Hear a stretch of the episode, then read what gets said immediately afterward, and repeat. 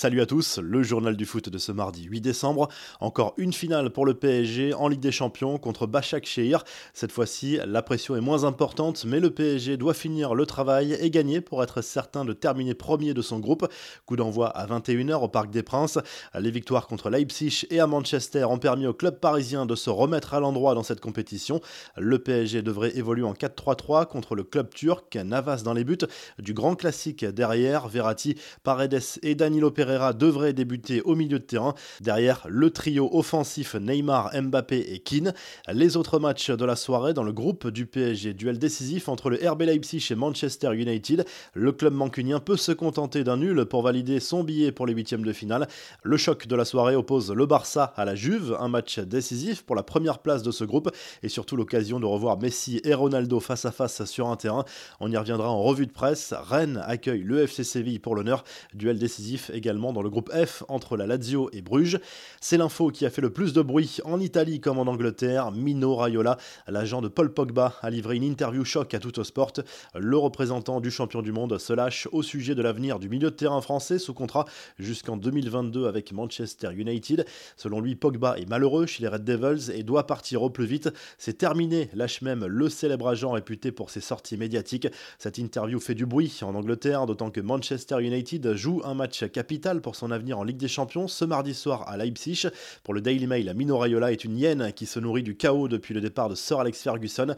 Il est temps de leur montrer la porte. Le Manchester Evening News rappelle que ce n'est pas la première fois que Mino Raiola fait ce genre de sortie qui accentue la pression sur le club et les dirigeants mancuniens.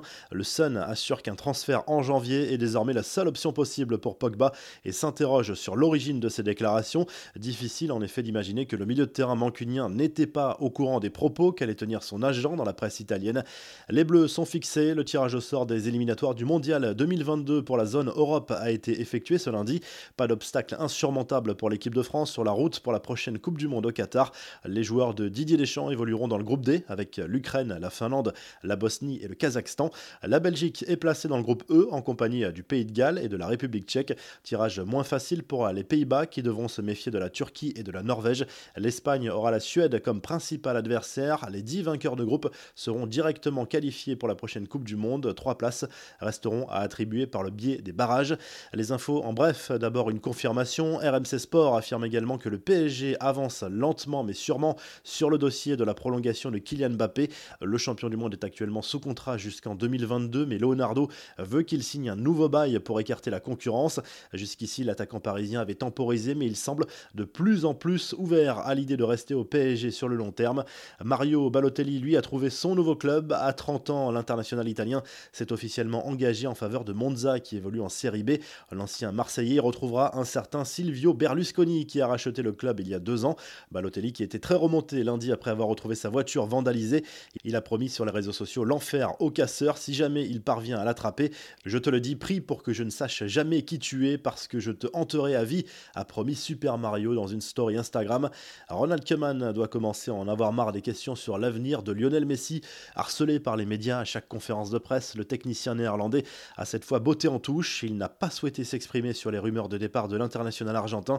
En revanche, Coman a défendu Messi, qui fait l'objet de critiques en Espagne en raison de son début de saison peu convaincant.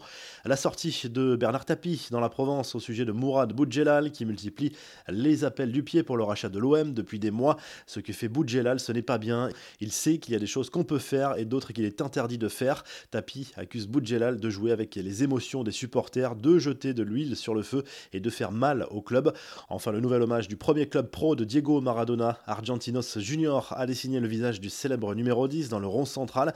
Tous les joueurs sont sortis avec le numéro 10 sur le dos lors de l'avant-match. Enfin, une statue de Maradona levant la Coupe du Monde 1986 a également été apportée sur le terrain. La revue de presse, le journal L'équipe évoque très largement le match du PSG en Ligue des Champions avec Marquinhos en une.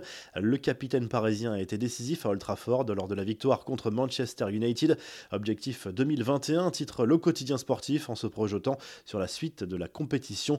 En Espagne, la presse ne pense qu'à une seule chose, les retrouvailles entre Cristiano Ronaldo et Lionel Messi. L'international argentin et le portugais se retrouvent cette fois en Ligue des Champions à l'occasion du duel entre le FC Barcelone et la Juventus Turin. Les deux hommes ne s'étaient pas retrouvés sur un terrain depuis le départ de CR7 du Real Madrid en 2018.